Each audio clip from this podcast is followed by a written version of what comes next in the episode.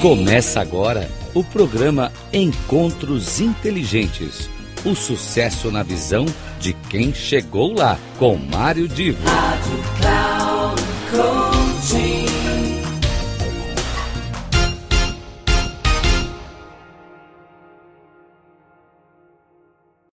Alô, alô, queridos ouvintes da Rádio Cloud Coaching. Começa mais um dos nossos encontros inteligentes.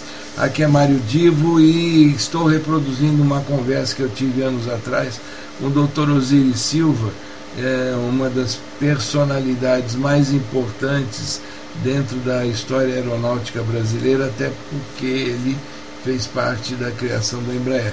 Mas não só isso, o Dr. Osiris Silva tem uma presença marcante na vida política e na vida eh, acadêmica, na vida educacional. Mas desta entrevista, eu, ela foi tão longa e tão interessante que eu estou reproduzindo aqui em dois programas passados. Nós já apresentamos uh, a evolução da história da, de como surgiu primeiro a ideia de ter um avião no Brasil e agora, eu já dei o spoiler na semana passada, uh, eu vou partir da entrevista do momento em que se retoma uma pergunta recorrente ao Dr. Osiris Silva. Seria possível que hoje, na, no Brasil de hoje, se construísse a Embraer da forma como ela foi construída? Vamos ver o que, que ele comenta a respeito. É, claro, sempre no final eu volto para que nós possamos fazer o encerramento deste nosso episódio de hoje. E então foi foi o é, foi um momento histórico que eu estava dizendo que então um americano me perguntou se era possível criar Embraer hoje, a minha resposta tem sido direta, não. Não é exatamente pela falta de cooperação. Foi, foi toda uma conjuntura que se formou e que foi progressivamente colocado por aquelas ideias iniciais lá do CTE. Assim como o Brasil nunca conseguiu criar efetivamente uma indústria de, de tecnologia de informação. Né?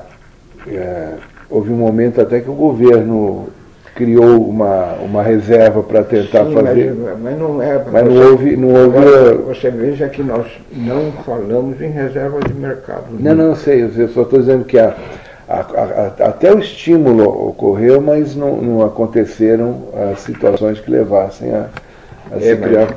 Isso realmente nós discutimos muito e eu sempre fui fã incondicional de nos lançar no mercado competitivo. Quando falavam em fazer segregação, não deixar importar avião americano porque nós estamos fabricando aqui, eu sempre fui contrário. Falei, não, não, vamos competir. E isso foi muito bom porque deu à Embraer o sentido de competição que hoje a transformou numa vencedora. Hoje a Embraer ela vence pela qualidade dos seus produtos, pelo grau de inovação, que eu acho que é por aí. É, então, e, de certa maneira, a inovação ela já surgiu na, no próprio é, conceito do produto original. Certo, certo. E depois veio o Tucano, né? Não, depois veio o Brasília, na Brasília, linha, na Brasília. linha de transporte aéreo. E, Porque o Brasília foi produto justamente das observações de mercado. Porque no Brasil o Bandeirante foi rejeitado. Foi rejeitado por causa daquela mentalidade colocada no transporte aéreo pela Varig, de que quando você voasse pela Varig, você voava num restaurante de, segunda, de é. primeira classe e num hotel de primeira classe. Já nos Estados Unidos, com mais de duas mil cidades perdendo o transporte aéreo, os americanos, com o caráter prático deles, disseram eu não tô, quero caviar a bordo, não estou preocupado com ar-condicionado, estou preocupado em chegar ao meu destino na hora que eu quero. Quer dizer, é. Então colocou. E esse pragmatismo americano fez com que a Embraer fosse praticamente salva pelas vendas, vendas dos Estados Unidos. Nós vendemos centenas de bandeirantes que os americanos viram, de repente surgiu um avião que era a solução para eles. Porque nenhum. E fora dos Estados Unidos, houve algum outro mercado que, que tem Europeu. Mercado europeu. A Ásia, naquela época, não tinha esse florescimento uhum. que tem agora, mas o mercado europeu. E o mercado também do Extremo Oriente, Austrália, Nova Zelândia, né? quer dizer, foram grandes compradores do Bandeirante. Então, nós conseguimos é, Estados Unidos, Europa e Extremo Oriente, é, nós conseguimos aí consolidar as posições e evidentemente na, na, na rasteira disso veio a marca, né? Quer dizer, o, você perguntou aí como é que foi a, a, marca Embraer. A marca Embraer surgiu de, desse jeito. Agora, é, desde o comecinho, né, nesse momento, eu já comecei a pensar, nós vamos precisar de um logo que possa marcar mesmo a Embraer. Mas o pessoal não levou muito a sério, sabe? Então ficou aquele negócio Embraer para cá, Embraer para lá, aquele negócio todo. Aí Embraer foi criada. E eu me lembro agora, no dia 2 de janeiro de 1970, primeiro dia útil que nós trabalhamos como empresa, porque nós foi quando a, a Assembleia Geral de Constituição da Embraer foi no dia 27 de dezembro de 69. Cruzou o ano, dia 2 de janeiro de 70, nós deixamos CTA, passamos a ser empresa. E eu recebi o cheque de capital inicial emitido pelo Tesouro Nacional que tinha que ser depositado no Banco do Brasil. Eu era absolutamente ignorante a respeito de processo empresarial. Eu tinha uma, o, o, o consultor jurídico do CTA, o Pimentel, me ajudava muito mas eu não tinha experiência nenhuma, até não quis, eu falei, não, não queria ser o presidente da Embraer, mas o ministro fechou a questão e mandou a merda e falou, você vai ser o presidente da Embraer, queira ou não. Porque eu dizia que eu era um coronel da FAB, porra, o que eu entendia de empresa. Mas o ministro fechou a questão e não deixou discutir. Acabei assumindo a presidência da empresa dia 2 de janeiro, recebi o cheque do Tesouro Nacional, fui depositar no Banco do Brasil. Foi, foi muito interessante esse, esse episódio. Aí cheguei com um cheque, eu não, sei, não tenho ideia, porque nós tivemos nesse período cinco ou seis moedas diferentes, nem sei quanto era o número. O, o gerente do banco levou um susto, né? Falou, bom, o senhor tem que trazer aqui os atos constitutivos da empresa. Para abrir a conta. Encaminhado com uma carta do Banco do Brasil, uma carta para nós, em papel da empresa. Aí eu, eu dei uma salto mortal, que papel da empresa não tínhamos, né? Aí voltei lá para o meu consultor jurídico do CETEL, Pimentel, perguntei para ele o que, que são atos constitutivos, qual é eu faço esse negócio, redige a carta aí que tem que fazer. E fui para a gráfica do CTA, um designer que, que, tinha um certo talento lá, em, lá, em, lá no CTA, o Rames, o Zé Rames. Falei, olha, eu preciso fazer um logo da Embraer é, para levar para o Banco do Brasil. Peguei um papel aí. Aí ele, aí ele falou, como é que eu começo? Eu falei, começa com E, né? Da Embraer, né? E aí ele começou a desenhar. Eu falei, puxa aqui, flecha ali, não sei o que tal. Saiu esse logo aí. Acho que levou 10 minutos. Saiu o logo da Embraer, esse atual que está aí. É o mesmo, não foi mudado nunca, né? Aí fizemos um papel impresso na gráfica, não, não, não tinha computador na época, né? Fizemos um único papel. Quando o nosso consultor jurídico bateu a carta e levei a carta para o Banco do Brasil. Foi o primeiro papel que da Embraer que saiu foi esse. O, o, logo se manteve, mas o jeito de escrever, o logotipo, né? Não mudou. O, o Embraer não. não mudou nem a fonte, nem. Não. Mudou o tamanho da fonte recentemente. Até o, o atual presidente da Embraer, o, Frederico, um dia me telefonou pedindo se eu, se eu concordava que ele mudasse o tamanho da fonte um pouquinho.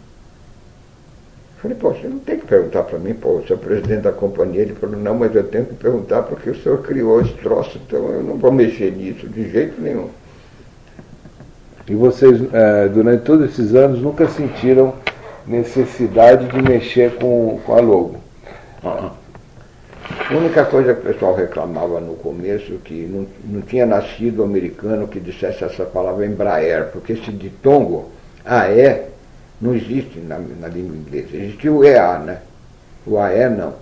Então o pessoal, os americanos falam Embraer ou coisa dessa natureza. Essa é a única crítica. É o Embraer. É o Embraer. É, é, é, negócio desse tipo. Mas Fora isso, nada. É, o logotipo permanece, é o mesmo, é à disposição. Quer dizer, na, na realidade, só para. A, a gente tem o símbolo e tem o logotipo. O logotipo é a parte que tem a letra. Isso. A parte que tem a letra é que foi alterada recentemente. Agora o símbolo sempre se manteve. Mas a alteração você nem nota. Ele, ele mandou para mim via e-mail, eu dei uma olhada. Falei, pô, mas não é diferente. Ele falou, não, você não está, é um pouquinho menor só. Mas a única modificação que foi feita. É, as empresas buscam, ao longo do tempo, sempre uh, deixar, uh, usar fontes de alguma forma mais modernas, com efeito, claro. impacto. Às vezes até por questões gráficas. Não, não, a né? fonte eles não mudaram, mudaram só a audiência. É, não, por exemplo, no geral, quando a empresa pensa, pensa em criar alguma alteração que atenda uma necessidade, às vezes gráfica, às vezes até de, de eh, tecnologia poder dar aquela cor que se quer. É, mas. A, mas cor, a cor também foi mantida sempre. Foi azul, essa cor azul. O padrão do azul também. O padrão do azul ficou mantida também. E uh, a partir então desse começo, abriu-se a conta do Banco do Brasil com aquela marca e a marca. Ficou. Ficou. E, Agora, evidentemente, aí, aí funcionou a batida na mesa, né? Quer dizer, qualquer cara que quisesse modificar, eu recrutei, eu me lembro que eu recrutei um cara até bastante inteligente, o Schultz, para marketing, né? E a um determinado dia ele levou para mim um estudo colocando uma, uns riscos vermelhos é, para estilizando um pouco. Estilizando um pouco. Quando ele botou na minha frente, ele falou, trouxe aqui uma proposta ótima para você, pôs em cima da mesa. Aí eu olhei para a proposta e falei, é ótimo, mas por favor. Eu falei para ele, por favor, passa no departamento pessoal e assina a sua demissão.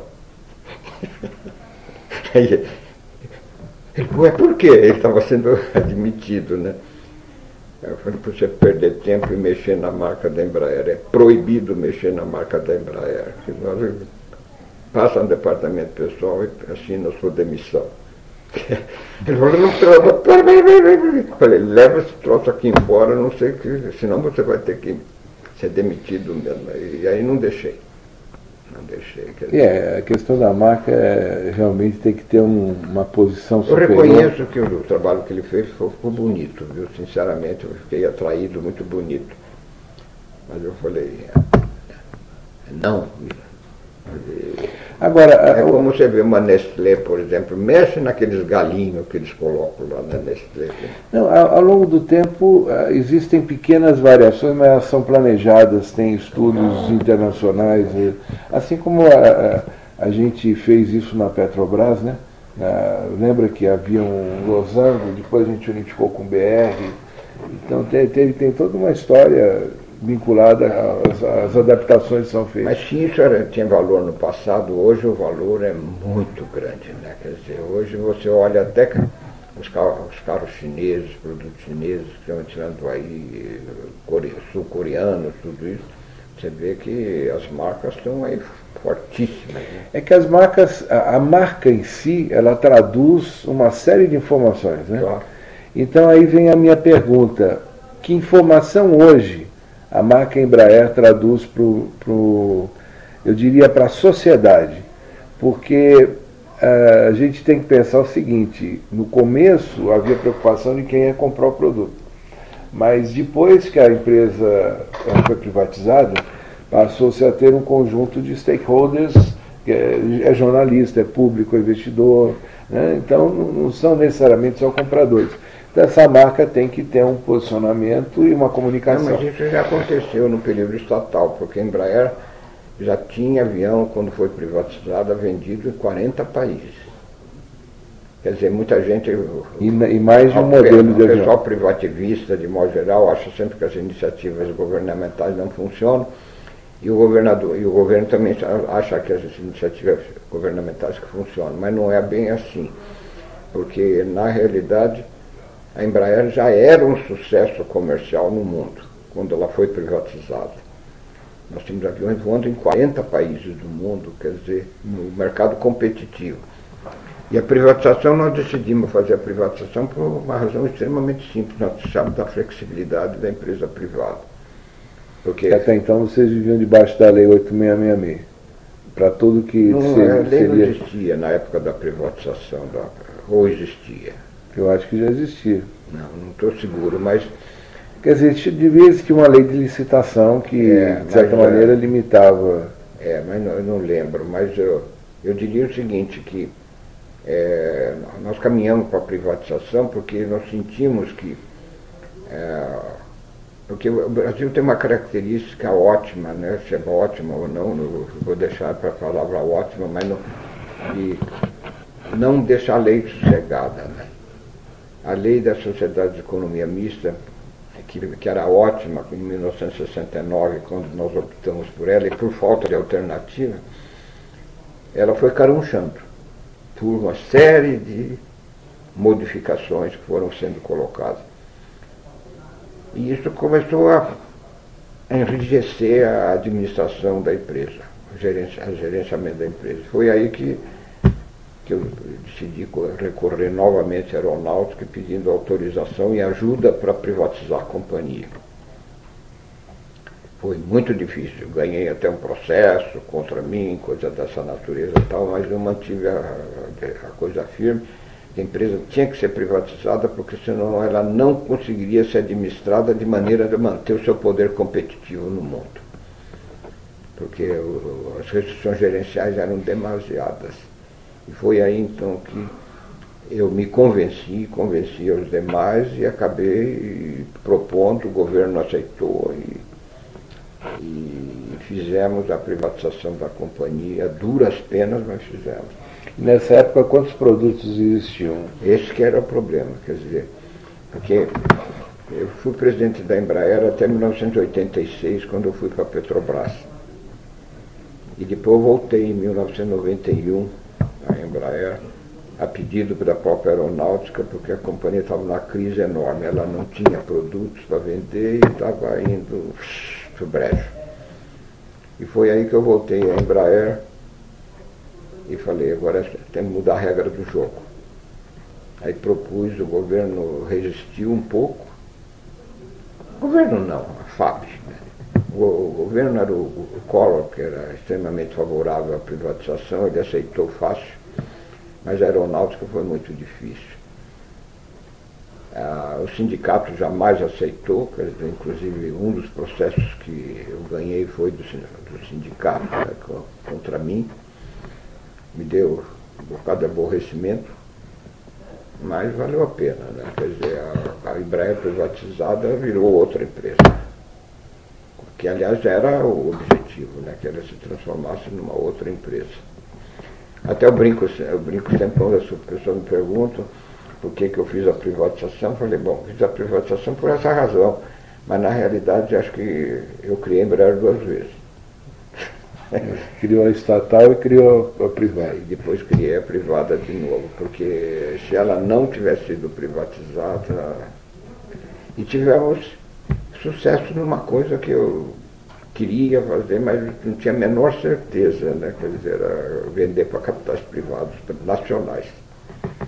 Porque o rigor com que eu tratei durante todo esse tempo, a propriedade intelectual, marca, essa coisa toda, nossa mesmo, isso foi um rigor muito forte. Eu nunca transigi em relação a essas variáveis relativas à marca e à propriedade intelectual.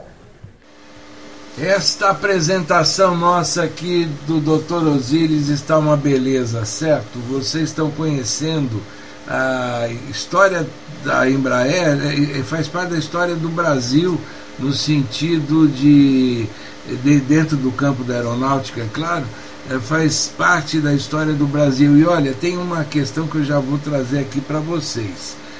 Eu preferi fazer esta edição mostrando o momento da privatização da Embraer e também a a, assim, o estado de ânimo do Dr. Osiris é, com a privatização, a certeza de que ele é, estava conduzindo a empresa por um bom caminho e com o rigor com, pelo qual a gente pode ver que, que ele tratou o assunto. Agora, nós teremos uma quarta parte que vai ser exclusivamente sobre marca. Vocês notem que no finzinho ele falou da marca, da propriedade intelectual, e agora, próximo, eh, e aí será o último capítulo dessa história, será falando sobre a propriedade intelectual, a questão da marca. Eu agradeço sempre a atenção de vocês, a presença de vocês aqui dentro do nosso programa, acompanhando também os outros espaços. E mais uma vez, ó, um grande abraço, até a semana que vem e podem ter certeza de que ah, o programa de encerramento desse ciclo sobre Embraer vai ser fantástico. Até lá e uma boa semana para todos.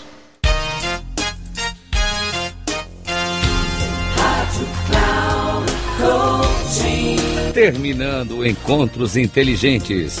O sucesso na visão de quem chegou lá, com Mário Divo. Rádio Cloud Coaching.